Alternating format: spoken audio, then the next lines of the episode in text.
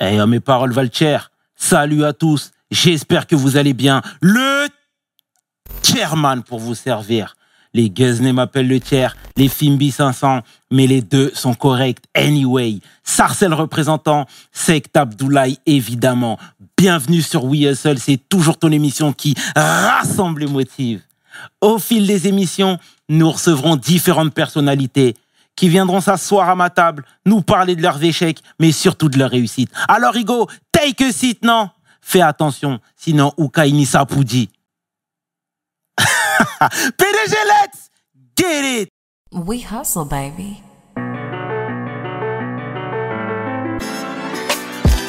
Le chairman. We hustle, baby. Le chairman. We hustle, baby. De retour sur We Hustle et aujourd'hui, je suis vraiment fier de recevoir ma home girl, philanthrope, femme de terrain, femme qui dénonce et ça c'est fondamental chez nous. Celle que l'on nomme Nawal Ben Ali. Take a seat, Lisa. On m'a jamais annoncé comme ça. C'est la marque de fabrique ici. Incroyable. Mythique. Comment tu vas Nawal? Ça va, je te remercie. Tout va bien? Ouais, ça va. Ça va. Merci infiniment d'avoir accepté l'invitation. Dis-moi, est-ce que tu peux te présenter, s'il te plaît, pour celles et ceux qui ne te connaissent Mhm. pas? C'est la tradition ici. Ouais, ouais. Alors, euh, ben, encore une fois, merci pour ton invitation. merci pour cette belle présentation, vraiment. Euh, bah, comme tu l'as dit, moi, je m'appelle Nawal Benali. Euh, je suis essentiellement connue pour mes travaux de journalisme et euh, surtout depuis 2020-2021 où j'ai lancé le projet Yassa chez nous, où je parle effectivement de racisme anti-noir propre aux communautés d'Afrique du Nord, donc qu'elles soient locales, donc là-bas, et euh, diasporiques ici en France particulièrement. Et nécessairement, ça touche aussi un peu au travail autour des identités nord-africaines. Qui sont les nord-africains Avec quoi est-ce qu'on jongle en termes d'identité, d'influence, de culture, etc. Donc voilà ce que je fais. Mhm. Tu sais qu'on va retracer là le parcours et la vie. D'où tu viens Eh bien, je viens de Tunisie. D'accord. Je suis née en Tunisie. Euh, je suis arrivée en France euh, étant bébé. Euh, dans le 91. Euh, j'ai fait un petit passage éclair à Montréal. Donc, euh, je, suis, euh, je suis partie, j'avais euh, 8-9 ans. Je suis rentrée en France quand j'avais 10 ans. Euh, et depuis, bah, je, je suis ici, en France, toujours en région parisienne. Et pourquoi la famille a décidé de bouger à Montréal? Il faut y aller pour comprendre. C'est vrai Donc j'invite tout le monde à y aller. Non mais écoute, moi à la base, on était parti pour le travail de mon père hein, à l'époque. Euh, le Canada, le, ses collaborateurs canadiens le draguaient depuis pas mal de temps. Mon père est scientifique Ok. et donc du coup il a toujours travaillé avec des laboratoires, euh, bon un petit peu partout, mais c'est vrai qu'il y avait des fortes collaborations avec des laboratoires montréalais et des instituts de recherche. Et euh, bon, on s'est dit bon, allons-y un an. À la base, c'était ça le deal. Euh, on a tous accroché. Dans ma famille, on est cinq, donc ma mère, mon père, mes deux frères. Tout le monde a accroché. Euh, tout le monde voulait rester là-bas, sauf ma mère, qui, euh, pour des raisons euh, qui euh, qu'on ne on comprenait pas trop, la Bretagne lui manquait car c'était une région chère à son cœur, même si on habite en région parisienne. Donc elle a dit non, mais moi ça me manque, je voudrais rentrer. Nous avons cédé, nous sommes rentrés. Mhm. Mais du coup, entre-temps, enfin, quand on est rentré, mes parents se sont séparés, garde alternée, donc personne n'est reparti nulle part. On est tous restés là. Et euh, par contre, euh, ensuite, chemin faisant, et puis euh, bah, les enfants devenant adultes, euh, bah, j'ai mes deux frères qui sont partis là-bas. Mon père est reparti aussi euh, là-bas. Et ma mère est partie en Bretagne. D'accord. Ok. ok. Voilà. Comme ça, Donc, chacun c'était sa place. C'était vraiment une région qui était chère à son cœur. Ouais, vraiment. Vraiment, vraiment, ouais. Et au niveau de la fratrie, Mm.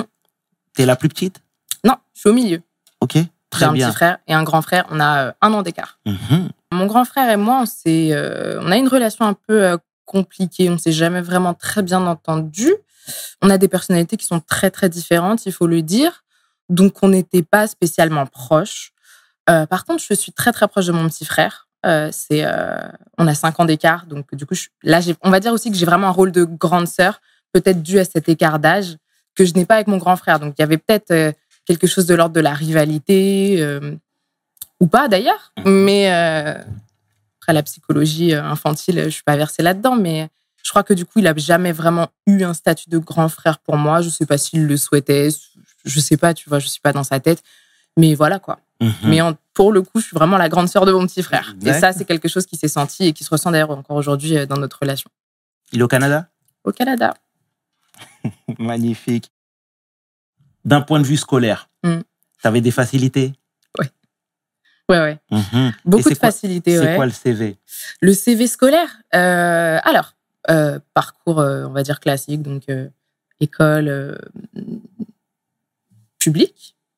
Ensuite, quand je pars au Canada, bah, le système diffère. Donc, j'étais, c'était techniquement mon année de CM2 pour la France. Le système est différent là-bas.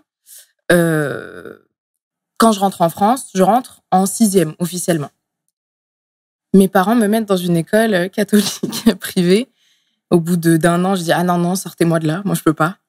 Euh, trop autoritaire. Euh, j'ai toujours eu un très grand problème avec l'autorité parce que je pense que je savais pas le dire étant enfant, mais je peux le dire aujourd'hui avec mon œil adulte. Mais je trouve vraiment que hum, faut pas confondre autorité et discipline. Et l'autorité, pour moi, en fait, c'est une forme de. C'est comme si tu prenais ton interlocuteur ou ton interlocutrice pour quelqu'un de bête. C'est-à-dire qu'il y a que la force, que le rapport de force qui peut fonctionner pour une entente et que les choses fonctionnent. Et du coup, dans cette école euh, catholique, je trouvais que c'était extrêmement strict, mais pour vraiment rien.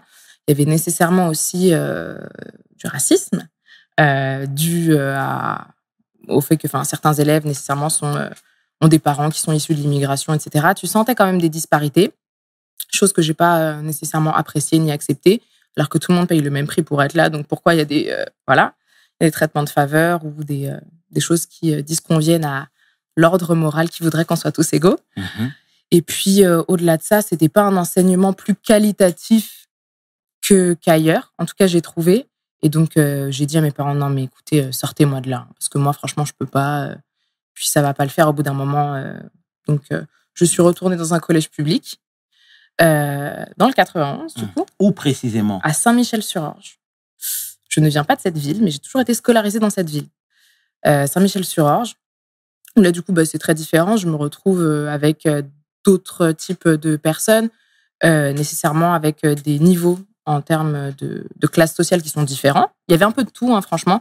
Il y avait des gens issus des classes populaires, il y avait de la classe moyenne, il y avait des gens qui étaient un petit peu plus fortunés. Il y avait vraiment un, un certain brassage. Un brassage, ouais. Ouais, donc j'ai fait ça et je suis retournée euh, ensuite au lycée, pareil, dans, le, dans un lycée public où euh, là, pareil, euh, je continuais de fréquenter à peu près le même type de personnes, avec des milieux sociaux et des origines très diverses. Et moi, ça me convenait très bien. Mhm. Et, c'est très bien, merci pour ta franchise, Nawal. Et tu as poursuivi après le bac? Mhm. Qu'as-tu fait Ici, on veut tout savoir. hein.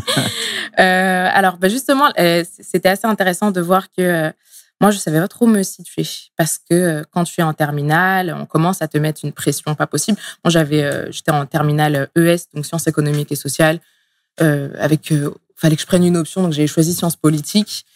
Et en fait, j'avais choisi cette filière déjà par défaut. Moi, je suis quelqu'un de très littéraire. J'avais choisi cette filière parce que c'est celle qui te garantit de pouvoir avoir accès à un maximum de d'études en fait. Euh, donc, euh, non pas que c'était pas intéressant, mais mon cœur aurait choisi euh, d'aller vers quelque chose de littéraire. Quand tu arrives en terminale, on commence à te mettre la pression, on te dit ah, choisis ce que tu veux faire de ta vie. J'ai 17 ans, ça me paraît un peu tôt pour savoir ce que je veux faire de ma vie, d'autant plus que j'ai toujours été quelqu'un de très curieux et je me reconnaissais pas dans une seule discipline, un seul type d'études.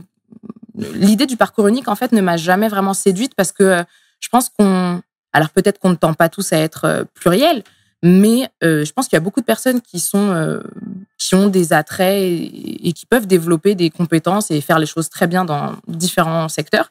Il faut pas les brimer. Je trouve que le système éducatif français est très, très rigide à ce niveau-là. Donc moi, passionnée de sciences sociales, je voulais faire des études de sociologie. On m'a dit non, non, on te le déconseille, il n'y a pas de débouché. Donc je me suis dit, oh, je vais encore devoir choisir un truc par défaut. Je prends quelque chose qui est un peu connexe. Je prends de la psychologie, ça reste euh, une étude comportementale, mais là vraiment à l'échelle de l'humain et pas de la société. Et euh, arrivé là, euh, je pète un câble et je me dis ah bah non, vraiment j'en ai marre. Je vais encore faire ce que j'ai pas envie de faire. Et je percevais vraiment ça comme une perte de temps. Et je me disais mais en fait, à partir de quand tu vas commencer vraiment à utiliser ton temps et à l'investir dans quelque chose qui te plaît vraiment Alors j'ai de la chance de faire des études, hein, c'est pas ça le problème, mais de me dire est-ce que je suis toujours en train de prendre des, voies qui sont pas les miennes pour contenter une forme de euh, je sais pas comment je pourrais dire ça, mais euh, il faudrait que, ce serait préférable que. Et moi, du coup, ma voix intérieure, est-ce que j'ai réellement envie de faire bah, Je le fais pas. Je le fais jamais. Je me suis dit, mais attends, mais tu commences comme ça. Là, tu arrives quand même à la fac. Tu poursuis sur un truc que tu n'as pas envie de faire. Arrête. J'arrête. Je me dis, super. Je vais me réorienter pour l'année prochaine. Je commence à chercher ce que je veux. Je voulais, du coup, faire euh, de la littérature anglophone et ensuite euh, faire un, des masters en un, ou plusieurs masters en journalisme. À voir. Donc, comme je n'étais pas bachelière de cette année-là, nécessairement, tu as le logiciel qui te dit que dans tous les cas, tu dois mettre ta fac de secteur, qui moi été la fac d'Evry, et il n'y avait pas cette filière-là. Donc, j'ai encore dû mettre une filière un peu connectée, mais qui n'était pas ça. Donc, langue étrangère appliquée, ce que je voulais pas faire. Et euh, pas bachelière de cette année, le logiciel fait sa sélection, je me retrouve dans ma fac de secteur, encore dans un programme que je veux pas. Et je me dis, bon, vas-y, essaye, on sait jamais. Ça se trouve, ça va te plaire. Entre-temps, j'avais déjà passé des diplômes euh, d'anglais. Euh, donc, je parlais déjà anglais, en fait. Et euh, j'avais déjà des diplômes. Et j'arrive là, et en fait, je me retrouve dans un amphi où je me rends compte que, bah, malheureusement, en fait, le, niveau d'anglais n'est pas vraiment... Enfin, il est très disparate, en fait. Et on nous donne des traductions à faire. Et je, vois que les personnes, en fait, n'ont pas vraiment de... Enfin, parlent pas vraiment anglais. Sont vraiment là pour apprendre certaines bases linguistiques et tout ça. Et je me suis dit, oui, non, en fait, ça, c'est vraiment pas pour moi. Euh, non, je vais pas encore perdre un an de ma vie. Donc, c'est là que j'ai commencé à, voilà, à travailler à côté, donc faire des petits jobs pour gagner ma vie, parce qu'il faut bien gagner sa vie. Et à commencer des études de journalisme euh, en parallèle, par correspondance. Donc, euh, j'ai bouclé ça en deux ans. Ensuite, j'ai passé des concours d'entrée à l'Institut européen de journalisme. Et j'ai fait cinq ans là-bas. Voilà, dans les grandes lignes. Bien. C'est magnifique tout ça. Merci, on a besoin de ce shoot de motivation, hein, Nawal. Hein. L'abnégation, et euh, c'est très bien, je t'encourage et je te félicite même. Tu sais, moi, quand je suis tombé sur ton profil, j'ai vu, déjà, j'ai beaucoup aimé ce que j'ai vu, mais je me suis dit, elle est férue d'histoire. Mm-hmm tu vois, parce que tu en parles euh, de manière totalement euh, libérée, décomplexée. Tu es là en train de donner des références, de parler des Berbères, de parler de l'Afrique du Nord, de l'Afrique même euh, de manière générale. Et, j'ai trouvé ça magnifique. Déjà, arrête-moi si je me trompe, mais est-ce que c'est vrai ça? De quoi? Que tu es une férue d'histoire. Ah, bien sûr. Mhm. Oui, c'est vrai. Mais aussi, ma grand-mère maternelle était professeure d'histoire. Donc, je pense aussi que mais tu vois, elle était enseignante, mais elle n'avait pas ce rôle d'enseignante avec moi. C'était vraiment, on discutait d'une grand-mère à sa petite fille, on parlait de plein de choses parce qu'elle voyait que j'étais curieuse. Et puis, elle, elle a été prof d'histoire et prof de français. Donc, euh, je crois aussi qu'il n'y a pas trop de secrets là-dedans. Enfin, je crois qu'elle a vraiment mis une empreinte euh, assez forte chez moi. Et on a toujours discuté d'histoire, mais même elle, en fait, elle vient d'une histoire assez, euh, assez incroyable. Enfin, je pense que, tu vois, dans nos familles et nos parcours personnels, à travers nos petites histoires, on retrace la grande. Et ma grand-mère, c'était, c'était le cas. Donc, en fait, quand elle me racontait sa vie, je voyais très bien dans quoi ça, s'inscrivait dans la grande histoire qu'on nous raconte dans les manuels scolaires, tu vois. Donc, euh, c'est vrai qu'elle m'a mis le pied à l'étrier là-dedans. Euh, et, c'est toujours bien quand tu es journaliste d'avoir une base bah, sociologique, historique, littéraire, enfin autre chose en tout cas, parce que le journalisme, bon, c'est une compétence, c'est quelque chose. Finalement, tu, tu racontes quelque chose, tu mets en avant. Enfin, il y a différents types de journalisme, bien sûr, mais disons que l'idée aussi, c'est d'instruire, de, démocratiser, de vulgariser certaines choses, d'apporter des pistes de réflexion, tu vois, enfin, il y a plein de choses. Mais c'est bien d'avoir un socle ailleurs qui te permet aussi de te spécialiser toi et de ne pas partir de rien. Quoi. Totalement. Et en termes d'ethnie, tu sais, nous, on est, on est, on est régi par des, par des castres, etc. Vous mmh. veniez de quoi? De vous De la bourgeoisie? C'est qui le vous? Votre famille Ma famille mmh. euh, Alors, c'est compliqué parce que moi, je n'ai pas grandi avec ma famille biologique. D'accord Donc moi, je suis tunisienne et moi, en fait, ma famille avec laquelle j'ai grandi, du côté de mon père, c'est une famille algérienne. Donc mon père, du coup, ethniquement parlant, et du coup, ça me permet d'embrayer sur un petit truc que tu as dit. Oui, berbère, c'est un terme qu'on emploie, mais en fait, du coup, c'est une appellation coloniale. Qu'en fait, mhm. nous, on se définit, les peuples autochtones d'Afrique du Nord, comme euh, Amazir, Imazirène au pluriel. Mhm. Donc, du coup, mon père est Amazir d'Algérie. Donc, euh, il est métis. Son père est de l'extrême sud de l'Algérie, l'extrême sud-ouest. Euh, et sa mère et d'une ethnie de l'extrême nord algérien, nord-ouest aussi. Et ma mère, du coup, dans sa famille, ils sont euh, franco-russes. Ok. Voilà. D'accord, merci pour ces précisions. Mais ce terme est considéré comme étant péjoratif, le terme de berbère? Bah, Disons que tu vas entendre des historiens parler de ça, euh, tu vas entendre des journalistes. Mais en fait, nous, comment on se définit et comment on s'appelle, c'est vraiment Amazir. Parce qu'en fait, berbère, c'est exactement la même racine linguistique que le mot barbare. Donc c'est une racine gréco-latine qui induit le fait que euh, Ouais. voilà. D'accord, d'accord. Mais et merci parce que tu, tu, tu, je ferai attention pour les prochaines fois. Mais là, pour le coup, il y a des Amazirs qui me disent explicitement qu'ils sont berbères. Oui, mais en fait, c'est la même chose. Oui, oui, oui, non, mais j'ai exactement compris. la même chose. C'est juste que le, Mais le- la terminologie, du coup. Oui, après, je sais pas, je, je saurais pas te dire s'il y a eu un glissement linguistique où on s'est dit qu'on appelle les berbères par francisation. Je, je sais pas, tu vois. Euh, mais en tout cas, c'est vrai que les Français, pendant la colonisation, ont aussi insisté et ont scindé nos sociétés en euh, deux catégories, en tout cas prédominantes, les berbères et les arabes. Ce qui est d'ailleurs une erreur anthropologique. Mais euh, du coup, je pense que la colonisation française et le fait que les Français euh, fassent cette distinction et emploient vraiment le terme de berbère, euh, qui d'ailleurs euh, les précède, hein, bien avant eux, on dit, les Arabes disaient ça. Enfin, voilà, comme la racine elle est gréco-latine, ça vient de, là aussi quand ils sont arrivés sur les littoraux nord-africains. Donc, il n'y a pas de secret. Mais c'est vrai que du coup, quand tu remontes à l'étymologie de cette terminologie, mieux vaut ne pas l'employer. Autant utiliser ce, que, ce que nous, nous disons de nous-mêmes. C'est comme quand on parle des peuples premiers en Amérique. Tu vas entendre amérindien, et c'est encore ce qu'on dit aujourd'hui en France. Alors que, bah, en fait, euh, amérindien, ça vient du fait que quand Christophe Colomb est arrivé, il a vu un peuple, il s'est dit, euh, ah bah mince, moi je croyais débarquer en Inde. En fait, bon bah, ce sera les Amérindiens, parce qu'en fait, je suis en Amérique. Bah non. Mhm. Donc tu vois, c'est un peu la même mécanique, juste pour faire un parallèle. On en apprend tout le temps ici.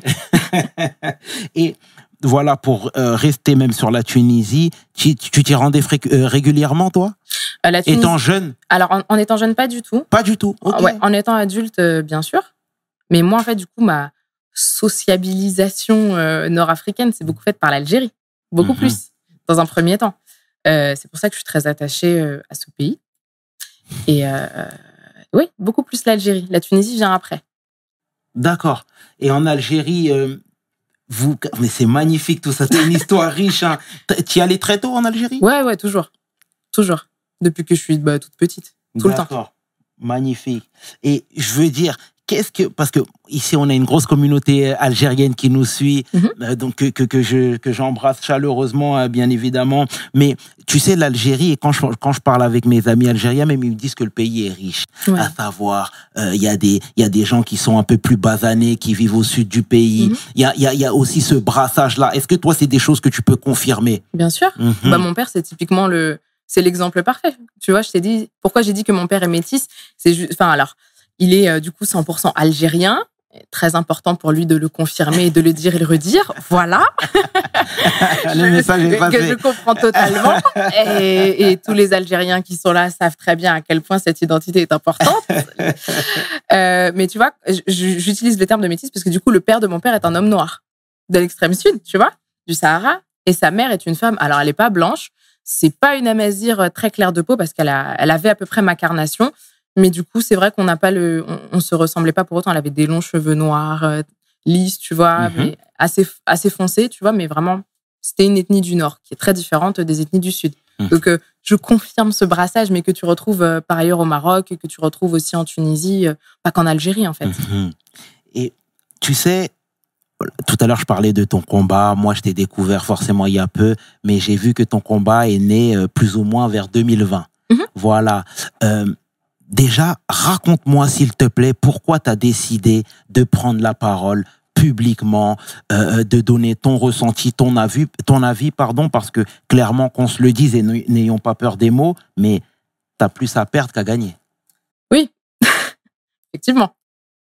Donc, dis-moi tout, s'il te plaît. Alors, euh, ce qui s'est passé, c'est que bon, alors effectivement, moi j'ai commencé vraiment à me dire que j'allais travailler journalistiquement dessus à cette période-là. En revanche, bah là, tu as un petit peu compris mon background familial. Absolument. Tu comprends qu'il y a nécessairement des choses que j'ai pu observer tout au long de ma vie. Et donc que ce soit euh, en France, dans les communautés nord-africaines, mais que ce soit aussi directement sur le territoire et au sein même de ma propre famille. Mais aussi, euh, ce que j'ai pas précisé, c'est que j'ai eu la chance aussi de beaucoup voyager euh, dans, dans les trois pays. Enfin, j'utilise vraiment ce triptyque parce que euh, ce triptyque d'études parce que c'est vrai que ce sont les communautés nord-africaines qu'on connaît le plus en France. T'as pas beaucoup de Libyens et t'as pas beaucoup d'Égyptiens en France. T'as beaucoup d'Algériens, la grosse communauté africaine d'ailleurs, il me semble, de France. beaucoup de Marocains, un petit peu moins de Tunisiens, mais on va dire que c'est les trois plus grosses communautés. En 2020, ce qui s'est passé, par contre, en France, euh, c'est qu'il y a eu euh, deux agressions. Euh, enfin, 2021, pardon. Il y a eu deux agressions à caractère raciste proférées par des personnes d'origine nord-africaine et du coup des nord-africains qui n'étaient pas noirs ni métis vis-à-vis de personnes d'origine euh, africaine subsaharienne. J'aime pas trop le terme euh, subsaharien, ça induit un peu que le reste de l'Afrique en dessous du Sahara, c'est une entité monolithique et ça bouge pas, c'est pas vrai. Mais bon, pour l'instant, j'ai pas d'autres termes, donc déjà, je présente mes excuses pour ça. Mhm. Mais du coup, le fait que ces deux agressions, donc celle de Sergi et une autre à Annemasse, éclatent dans les médias plus mainstream, ce dont on avait moins l'habitude, parce qu'avant c'était vraiment des conflits, on va dire, euh, interraciaux, euh, euh, intercommunautaires en France. Et bon, la presse globale ne s'emparait pas vraiment de ce sujet parce que pas vraiment digne d'intérêt. Là, en revanche, ça a fait plus de bruit. Et je me suis dit, tiens, est-ce que euh, on serait pas prêt à en parler? Alors, tu as toujours l'émotivité qui accompagne quelque chose qui défraye la chronique nécessairement. Et je me suis dit, en fait, de ce que je vois dans le traitement médiatique, c'est que on est toujours en train de dire le racisme, c'est pas bien. Alors, je crois que c'est inscrit dans la loi le fait que non, le racisme, en fait, c'est un délit, c'est pas une opinion, même si c'est vrai que euh, il y a plein de personnes qui peuvent être racistes, l'exprimer ou non. En tout cas, le racisme est un délit. On est tous d'accord là-dessus, normalement. Ensuite, euh, je me suis rendu compte que dans nos communautés, quand je dis nos communautés, c'est les communautés euh, africaines de manière générale, hein, donc euh, nord-africaines, euh, subsahariennes, et puis je mets aussi euh, les afro-caribéens dedans. Euh, les clivages ressortaient. Euh, alors, il y avait beaucoup de choses. hein. Il y avait euh, des nord-africains qui s'excusaient de dire ah oui, on n'est pas tous comme ça, ne généralisez pas. Des subsahariens qui disaient oui, de toute façon, c'est toujours la même chose, c'est toujours les noirs. Sinon, plein de nord-africains aussi qui étaient dans le déni, qui disaient oui, mais non, en fait, le racisme n'existe pas. S'ajoute à ça les communautés religieuses, et là, c'est vraiment interracial qui dit non, mais les nord-africains sont musulmans, le racisme n'existe pas, ce n'est pas dans leurs valeurs. Et donc, du coup, certains aussi musulmans euh, d'origine subsaharienne qui allaient un peu aussi vers cette voie. Enfin, plein de choses qui finalement relèvent de l'opinion privée, de l'émotion privée. Et je me suis dit, mais le problème de ce sujet, c'est que on le traite très peu dans le fond, parce que, en fait, si on n'identifie jamais les causes de ce racisme et pourquoi il perdure, on peut pas dire que c'est quelque chose qui est juste en Afrique du Nord, vu que c'est dans les communautés diasporiques. Donc, quand je dis communauté diasporique, ça peut être quelqu'un qui a immigré comme moi, mais ça peut être des personnes dont les grands-parents ont immigré, euh, tu vois. Donc, c'est pour dire que ça se, il y a quelque chose aussi de l'ordre, je vais pas dire du culturel. J'aimerais pas dire que ça fait partie de notre culture parce que c'est pas un biais reluisant. Mais comment ça se fait que ça se transmet entre les générations et même lorsque, on va dire que les personnes sont délocalisées de leur pays d'origine, c'est qu'il y a quelque chose. Euh, comme ces causes profondes, malheureusement, ne sont pas assez abordées, sont pas assez questionnées, dissertées, discutées, en fait, on en revient toujours au même schématique. Et ben, en fait, on va condamner, on va dire le racisme, c'est pas bien, et puis ça va recommencer, et puis on va faire la même chose. Le racisme, c'est pas bien. Hop, c'est toujours les mêmes qui sont pris pour cible. Arrêtez de dire ça, on n'est pas tous pareils. Euh, faut arrêter d'en parler parce que ça sème la discorde. D'accord. Mais si on n'en parle pas justement à tête reposée, nous ne sommes bons qu'à toujours jouer le jeu de l'émotion et à jamais en fait essayer de euh, d'aller vers la transcendance de cette problématique. Ce qui me paraît être euh, assez important et particulièrement en France, quand on sait que, par exemple, toi comme moi, on peut tout à fait être sujet au racisme d'une personne blanche qui va nous dire euh, vous rentrez chez vous. Le, le basique du racisme des Français blancs qui, qui ont cette pensée-là. Mm. Donc, euh, encore plus en France, ça, ça fait même pas de sens. Donc, je me suis dit bon, je suis journaliste, euh, faisons quelque chose. Euh, il se trouve qu'en 2020, il y a eu l'appel d'Assa Traoré à manifester devant le tribunal de grande instance euh, par rapport au, au décès de son frère euh, par des policiers. Et là, en fait, on avait vu justement qu'en 2020, euh, c'était vraiment toute communauté confondue qui euh, s'était ralliée à cette marche parce que la cause est importante. Alors, on est tous d'accord là-dessus. Et à ce moment-là, j'ai été contactée par euh, une jeune femme qui s'appelle Zineb, qui à l'époque tenait un compte qui s'appelait Kahwa Half Half, qui en fait tendait à discuter des problématiques des personnes MSIR noires, métisses, des personnes qui sont euh, métisses entre un parent arabe du Golfe et un parent d'Afrique subsaharienne. Et toutes ces problématiques, en fait, qui sont enchevêtrées, dont on entend peu parler, et qui finalement euh, mériteraient qu'on se penche dessus. Et puis pour les personnes aussi qui sont issues de ces métissages et de ces brassages, d'avoir un espace collectif de discussion. Elle avait cette page-là, et elle, en fait, elle s'est dit, OK, est-ce que euh, on ferait pas quelque chose, nous, les personnes qui se reconnaissons dans cette étiquette-là, pour euh, dire, OK, c'est super qu'on puisse se rallier à une cause aussi forte que l'antiracisme lorsqu'il s'agit effectivement euh, euh, d'un de nos pères qui décède injustement par des méfaits de la police. Par contre, pourquoi est-ce que quand il s'agit de nos tares communautaires à nous, par contre, on est incapable de les identifier et de faire le même travail? Donc, elle nous a demandé à, je crois qu'on devait être une dizaine, quelque chose comme ça, euh, de personnes donc qui étaient issues d'un métissage entre un parent d'origine subsaharienne, un pays nord-africain, euh, des personnes euh, arabes et avec un parent africain, amazir, tout ça, à prendre la parole sur ces questions-là et à dire oui en fait le problème c'est que chez nous aussi le racisme il existe, que ce soit un problème local ou que ce soit un problème de la diaspora. Et en fait il serait peut-être temps de s'y atteler parce que on peut pas toujours le dénoncer et se rallier à la cause des autres parce que là c'est un problème justement qui nous incombe à nous mais on le traite pas. Par peur de quoi? Il faut aussi euh, être capable de d'enrayer cette mécanique une bonne fois pour toutes. Et donc, elle avait fait euh, ce contenu-là. Donc, tu vois, tu avais différents euh, parties de discours qui étaient euh, qui s'enchaînaient les uns aux autres.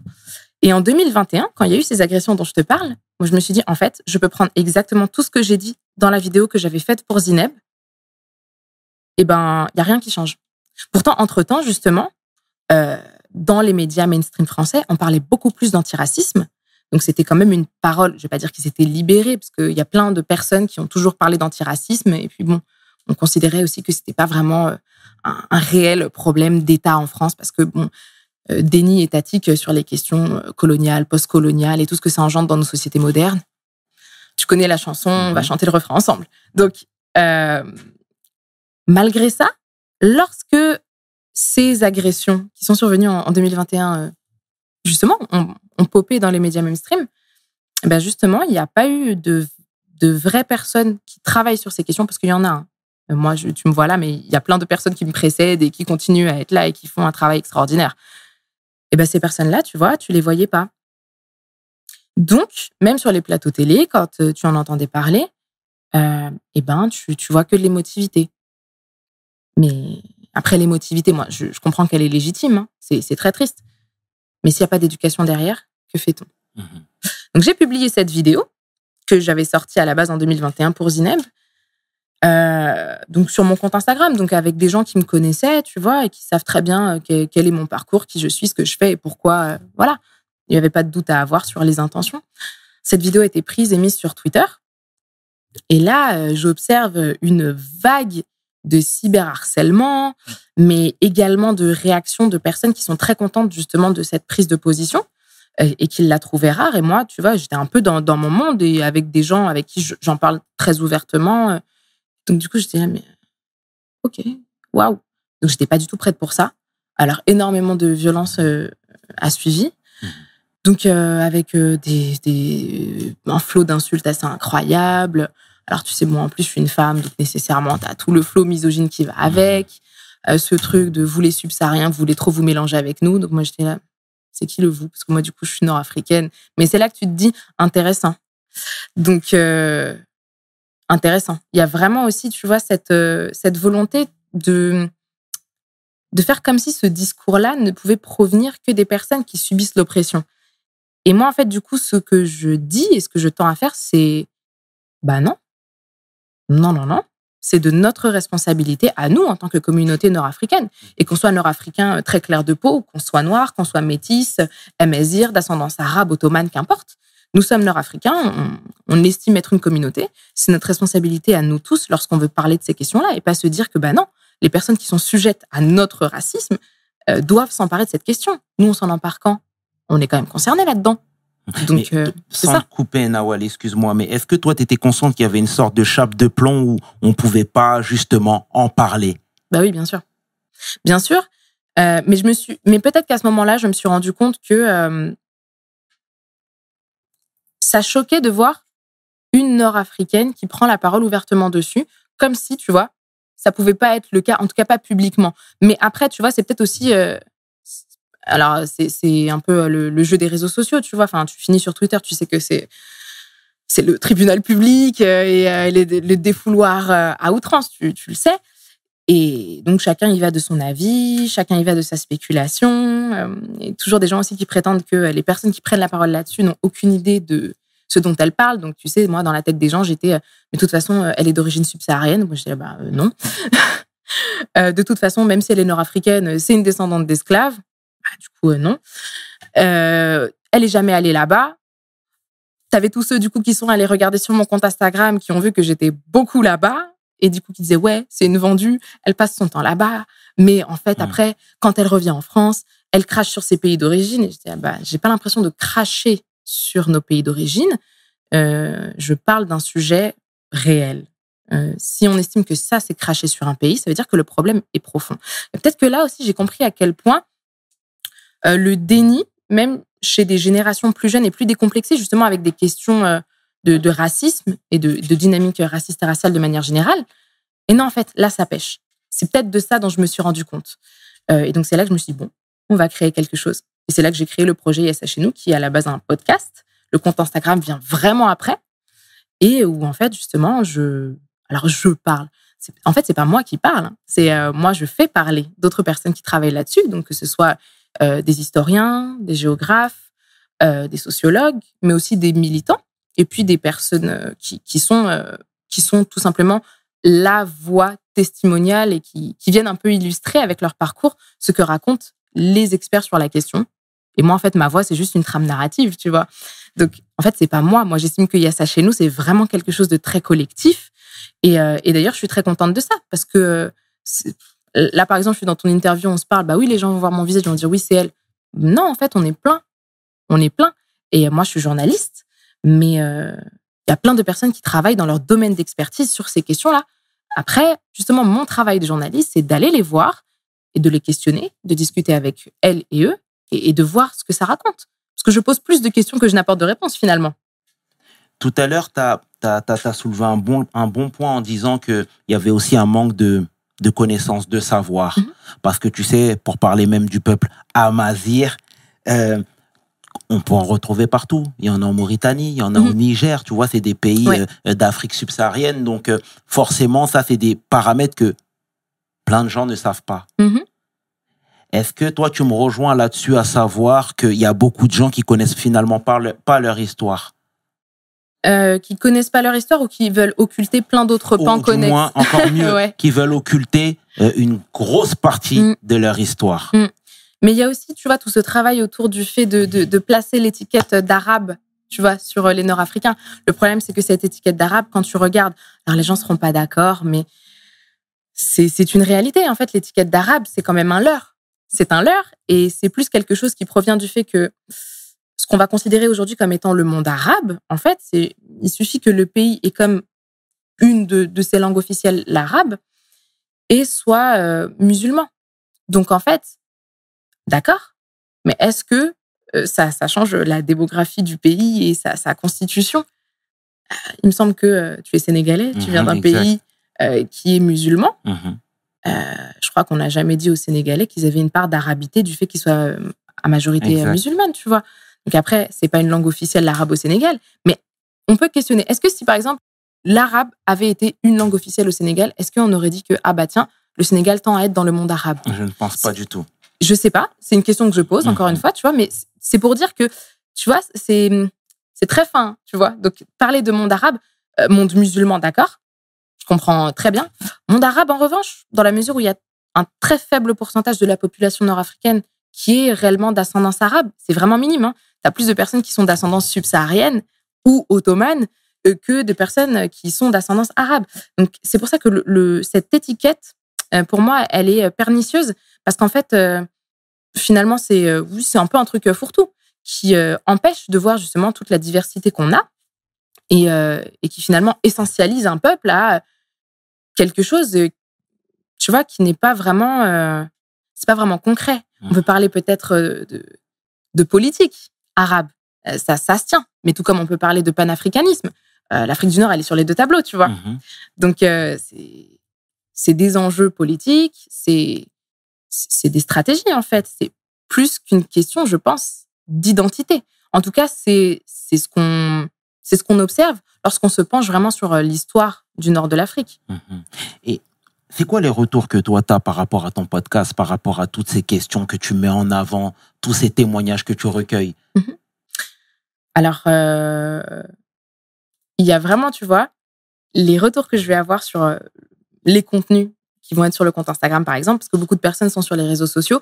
Par contre, tu vois, le fait d'écouter un podcast qui va durer 20 minutes ou 50 minutes, c'est un autre effort. faut cliquer sur un lien, faut, voilà, faut avoir le temps de l'écouter. Bon, voilà.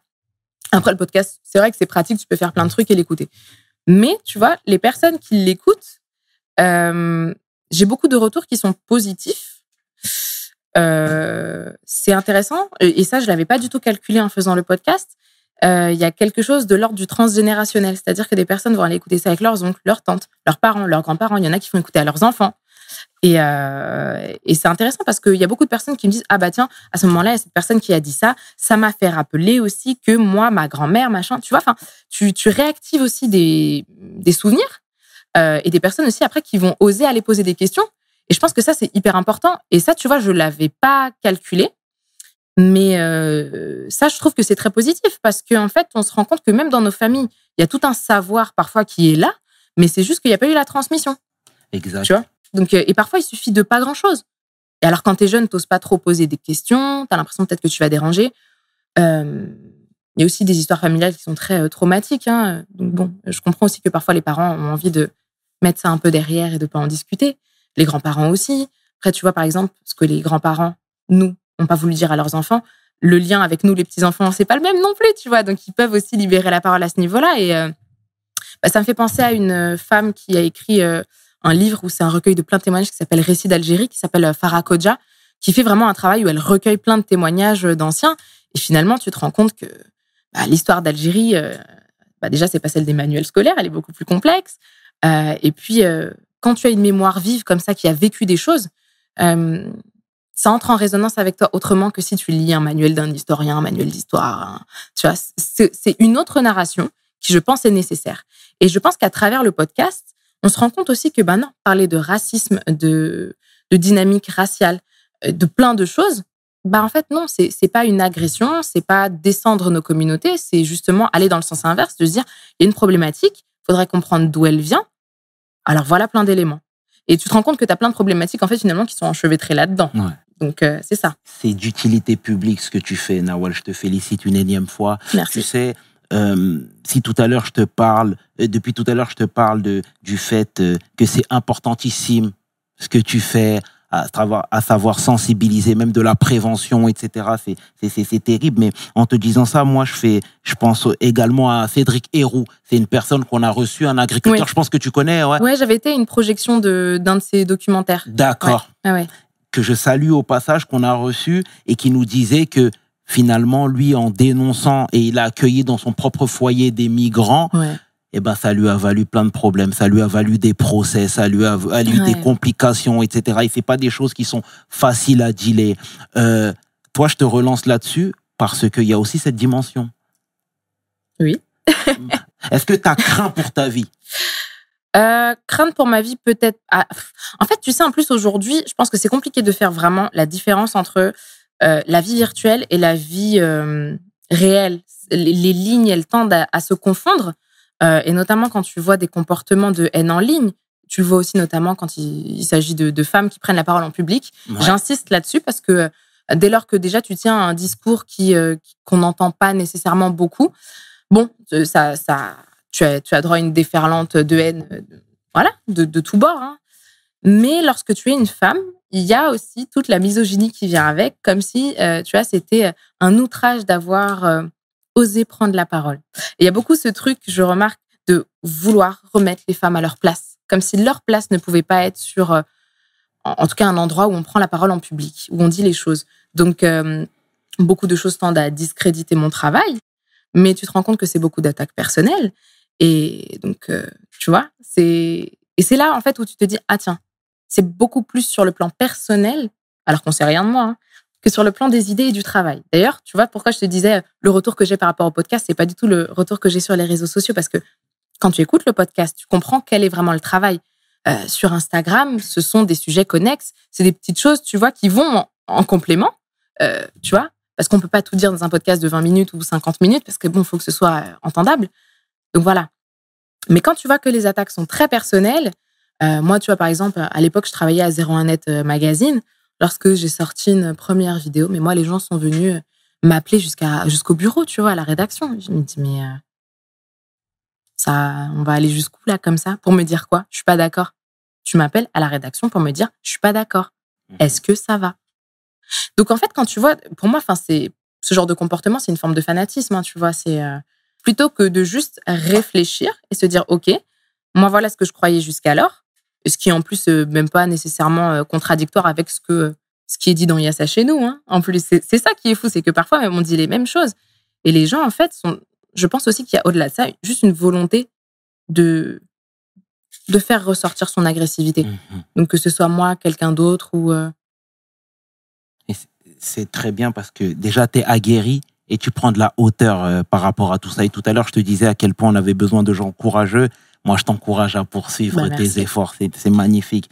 Et tu sais, je vais rebondir sur la Tunisie, là où malheureusement, il se passe pas mal de choses au sein du Mhm. pays, avec les migrants qui sont maltraités, qui sont jetés, euh, euh, euh, qui sont jetés en plein milieu du désert libyen, etc. On voit des capsules qui sont euh, abominables, honnêtement.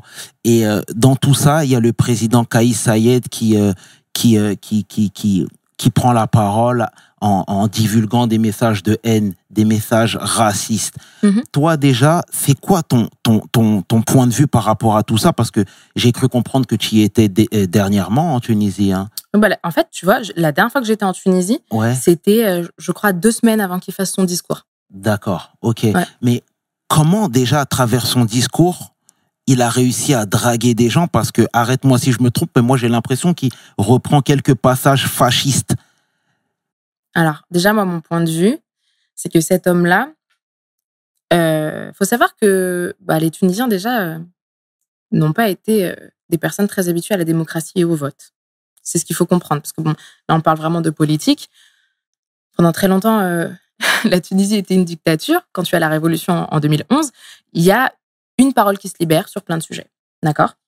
Donc, Et c'est d'ailleurs très intéressant en termes d'antiracisme tunisien parce que c'est là que les associations peuvent être créées, par exemple. Euh, ce qui n'était euh, pas le cas avant. Pareil pour les associations de conservation des cultures euh, imazirènes locales. C'était pas possible ça sous Ben Ali, par exemple. Euh, après, donc il y a eu plusieurs présidents par intérim et Kais Sayed, c'est le premier qui est vraiment élu, tu vois? Donc ça, il faut le comprendre.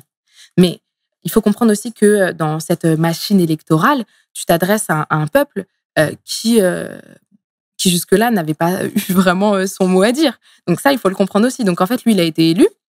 Donc c'est loin d'être un grand politicien, loin de là. C'est un ancien juriste et prof de droit. Il y a pas mal de ses anciens élèves qui ont voté pour lui. Il fait un discours, je vais pas dire séduisant parce que tout- toute séduction est relative en fonction de ton penchant politique. Mais quand tu un peuple qui n'a pas l'habitude déjà de, de participer à ça, on part de là. Il est élu. Il était euh, face à un candidat qu'on soupçonnait de, corruptible, en tout cas d'être dans des affaires de corruption. Les gens se sont dit, ah non, non, non. Donc voilà. Voilà comment il accède au pouvoir.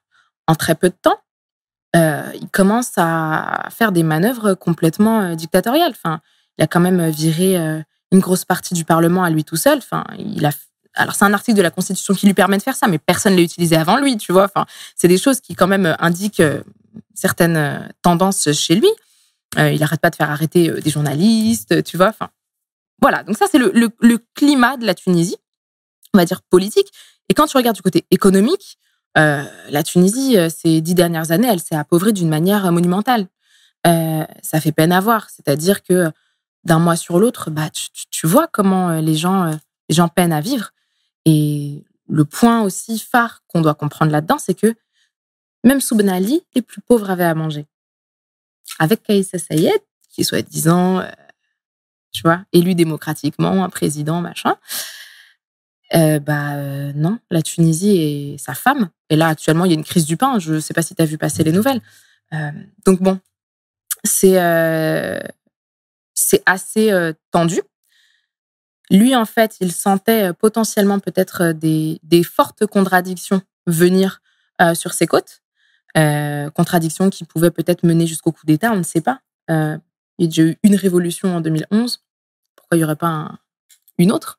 Vu que on se dit, oui, on fait le bilan en 2011-2023, la situation, elle, elle va de mal en pis. Bon, voilà. Donc, le contexte, c'est celui-là. Que fait un président qui a peur de sauter? Il désigne un ennemi euh, imaginaire. mais ça, c'est des choses qu'on a déjà vues, mais dans plein de, dans plein de Totalement. pays, même la France, tu vois, dès lors qu'il y a un problème, alors pas nécessairement de l'ordre présidentiel, mais avec un ministre ou une figure politique importante, euh, avec le gouvernement Macron, on en a vu de toutes les couleurs. Et la dernière, en- enfin, une des dernières en date, mais enfin, le, le, la, la couverture de Marlène Schiappa dans Playboy, euh, Macron euh, qui donne euh, une interview dans Pif Gadget, euh, mon- son nom m'échappe, mais le ministre qui fait son coming out dans Tétu, enfin, on a envie de dire d'accord. Mais bon, il y a des gens qui font grève, là, il y a des problèmes, là, il y a des violences policières. Là, bon, Mhm. arrêtez de détourner l'attention. Donc, en fait, c'est une mécanique qu'on connaît. Et en fait, il se trouve que ça faisait plusieurs, euh, à peu près un an, un an et demi, que euh, sur les réseaux sociaux en Tunisie, tu vois euh, des vidéos de, euh, alors de, de personnes qui, qui se disent africanistes. Je comprends pas trop cette terminologie, tu vois, on va dire des personnes afrocentristes euh, qui te tiennent un discours sur les Africains du Nord, mais qui est euh, abject, donc, qui est totalement raciste de toute façon, qui disent oui, eux, faut les dégager du continent, ils sont passés euh, chez eux, euh, ils sont la prolongation de l'impérialisme arabe sur le continent africain, enfin, tu vois, des, des choses abjectes comme ça. Et ce sont des choses qui sont relayées en masse par l'extrême droite tunisienne, d'accord? Mhm. Donc, on est dans un climat qui est celui-là. Bah, pour détourner l'attention, alors que tu vois, il y a de plus en plus de personnes migrantes, effectivement, qui passent en transit par la Tunisie. Ils se disent, ah, voilà l'ennemi imaginaire qu'il me fallait. Mhm. Alors que franchement, quand tu regardes la proportion de personnes migrantes, elle est vraiment euh, minime, tu vois. Ils n'ont pas l'intention en plus de rester, parce qu'on le sait, la plupart euh, des, des- des personnes migrantes euh, souhaitent rejoindre les, les côtes de l'Europe. Tu vois, donc on, on le sait. Et lui, dans son discours euh, du 21 février 2023, euh, il nous dit que c'est quelque chose, c'est complètement complotiste en Mais fait. Et, et- et tu sais, sans te couper, hein, les plus patriotes disent que les migrants se comportent mal au sein même du Mhm. pays. Est-ce que toi, c'est des choses que tu peux confirmer ou infirmer? Bah, en fait, je, il y a des choses que je peux confirmer et des choses que non, tu vois. Enfin, le problème, c'est que dès lors que tu vas parler de personnes migrantes qui arrivent sur un territoire et qui sont pas prises en charge parce qu'il n'y a pas de programme, mis à part les associations internationales et les ONG qui sont sur place et qui, euh, voilà, et des personnes aussi, il faut le dire, des Tunisiens qui vont de leur propre chef aider avec leurs propres moyens, c'est réel Il faut le dire. il faut le dire, tu vois, parce que c'est pas tout blanc ou tout noir en fait, ça c'est jamais vrai. Donc il faut il faut essayer d'apporter de la nuance. Alors c'est vrai que euh, y a des personnes euh, migrantes subsahariennes qui se comportent mal, mais on peut aussi dire qu'il y a beaucoup de Tunisiens qui se sont très mal comportés avec eux aussi. Donc ça va dans les deux sens. C'est ça le problème. Euh, L'excuse aussi, on la connaît, de, dire oui mais regardez comment ils se comportent. Alors déjà pas tous, c'est pas vrai. Donc tu as toujours un, un petit pourcentage d'une population, d'un groupe de population qui effectivement va être légalement et ou moralement répréhensible. Mais est-ce que euh, ça tend à discréditer l'ensemble du groupe? Je ne pense pas. Donc, euh, personne n'aime euh, être essentialisé de la sorte. Par contre, eux, ça ne dérange pas qu'on le fasse et qu'on s'en serve pour dire mais c'est normal qu'ils soient traités ainsi. Regardez ce qu'ils font. Maintenant, je suis pas d'accord avec ça. toute, vérité est relative.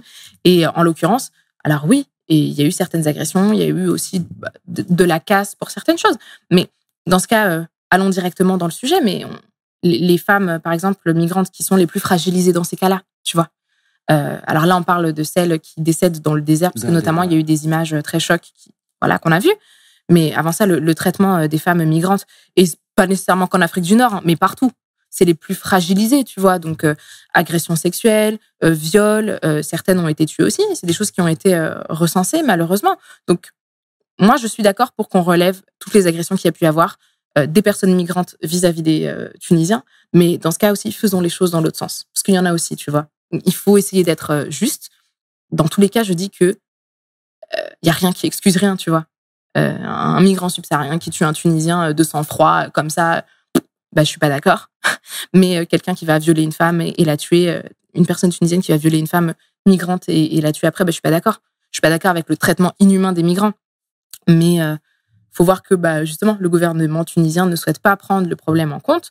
On sait aussi très bien qu'il y a des choses beaucoup plus grandes qui se jouent, euh, parce que bah, comme la Tunisie, elle est endettée aussi, elle souhaite emprunter. Emprunter à qui? Mhm. À l'Europe. Donc, Mais Euh, l'Europe, justement, si a mis son veto le flot, par rapport à. Excuse-moi de t'avoir coupé, Mhm. mais l'Europe, justement, l'ONU même a mis son veto par rapport à, aux dernières images et aux derniers communiqués du président. Tu vois, Mhm. donc là aussi, c'est un jeu qui est un petit peu euh, c'est très compliqué. farfelu. c'est très très compliqué et c'est- très problématique parce que euh, finalement en fait euh, là tu vois on est en train de parler de politique mais le quotidien de la vie des gens donc là on parlait de Sfax notamment parce que les dernières images viennent de Sfax Exact, mais euh, les Sfaxiens euh, se retrouvent euh, face à une population qu'ils doivent accueillir dans leur ville bah, ils savent pas, même les personnes les mieux attentionnées, hein, je dis pas, mais ils savent pas trop comment dealer avec. Donc, tu as ceux qui vont aider, ceux qui sont un peu neutres, ceux qui, voilà, enfin. Mais parce que politiquement, l'État ne prend pas de mesures réelles, il les laisse complètement à l'abandon. Il y a juste là les mesures répressives qui sont prises. Et euh, d'ailleurs, je tiens à dire que c'est des méthodes qu'on a déjà vues en Algérie, c'est des méthodes qu'on a déjà vues au Maroc. Donc, euh, la technique des rafles et euh, de les balancer dans le désert, on a vu ça. Donc, le Maroc et l'Algérie se sont déjà retrouvés épinglés par des organisations internationales pour le traitement inhumain des personnes migrantes subsahariennes. Donc, euh, ce sont des mécaniques qu'on connaît, que là, on observe aujourd'hui en Tunisie. Et toi, tu sentais une tension palpable en Tunisie? Par rapport aux personnes migrantes, Même de manière générale. ah bah, quand tu vois que les gens ont faim, de toute façon, oui, tu sens. Bien sûr que tu sens. Euh, tu vois dans les supermarchés, alors pas tous, mais tu vois que il y en a où il n'y a pas grand-chose. Et il y a eu pas mal aussi de pénuries, enfin, il y a eu plein de crises qui se sont enchaînées aussi, tu vois, mais tu, tu le vois, quoi. Tu le vois, et puis de toute façon, quand le peuple a faim, c'est très facile de le manipuler, tu vois. Malheureusement. Malheureusement. Je dis pas que c'est une excuse. Je dis que il y a aussi une, une explication tangible et le président tunisien, et c'est très bien quel levier il active. Mhm. Bon, en tout cas, le message est passé et on prie pour tous les, les frères qui souffrent en Tunisie. hein. Tu sais, tout à l'heure, je te parlais à quel point tu étais, euh, tu avais un message d'unité, à quel point tu, tu même tu sillonnais l'Afrique. Euh, moi, je t'ai vu. Je sais de quoi tu vas parler. Je sais. Moi-même, je suis d'origine sénégalaise, comme tu le sais, comme tu l'as si bien dit tout à l'heure. J'ai vu que tu y étais dernièrement. Enfin, il y a quelques temps plutôt. Il y a quelques temps. J'ai vu à travers les photos, tu avais l'air de t'éclater. Déjà, parle-moi de cette expérience, s'il te plaît. Pourquoi avoir jeté ton dévolu sur le Sénégal? Alors déjà, j'ai pas fait exprès D'accord parce que la première fois que je vais au Sénégal, c'est pour travailler. Ok, Voilà. Donc, d'accord. euh, tu vois, la spontanéité. Donc, je vais au Sénégal pour la première fois en 2018 pour travailler parce qu'il y avait un événement, euh, un, festival de danse qui allait là-bas. Moi, j'étais accréditée en tant que journaliste, euh, justement pour faire la promotion de l'événement dans plusieurs médias et écrire, etc. Donc, j'y vais euh, à ce moment-là en 2018. Et alors, tu sais, bon, le, milieu de la danse, en fait, même international, tu vois, c'est très, très petit. Tu connais toujours quelqu'un qui connaît quelqu'un qui connaît. Enfin, les connexions se font vite. Euh, donc, euh, j'arrive au Sénégal pour découvrir justement la scène hip-hop dansée là-bas. Euh, donc, de réputation, je, savais que les danseurs là-bas étaient très bien, étaient très, très, très talentueux. Je découvre ça de par mes propres yeux. Donc déjà, c'est super de pouvoir écrire là-dessus, de faire des interviews, d'écrire des papiers, des reportages, tout ça. Je reste en tout 10, 11 jours. Euh, donc, euh, alors oui, je fais des petites sorties, je sors un peu de Dakar, mais du coup, je, je reste quand même principalement à Dakar. Euh, il se trouve que cet événement-là ne s'était pas super bien passé parce que les organisateurs étaient pas très. euh,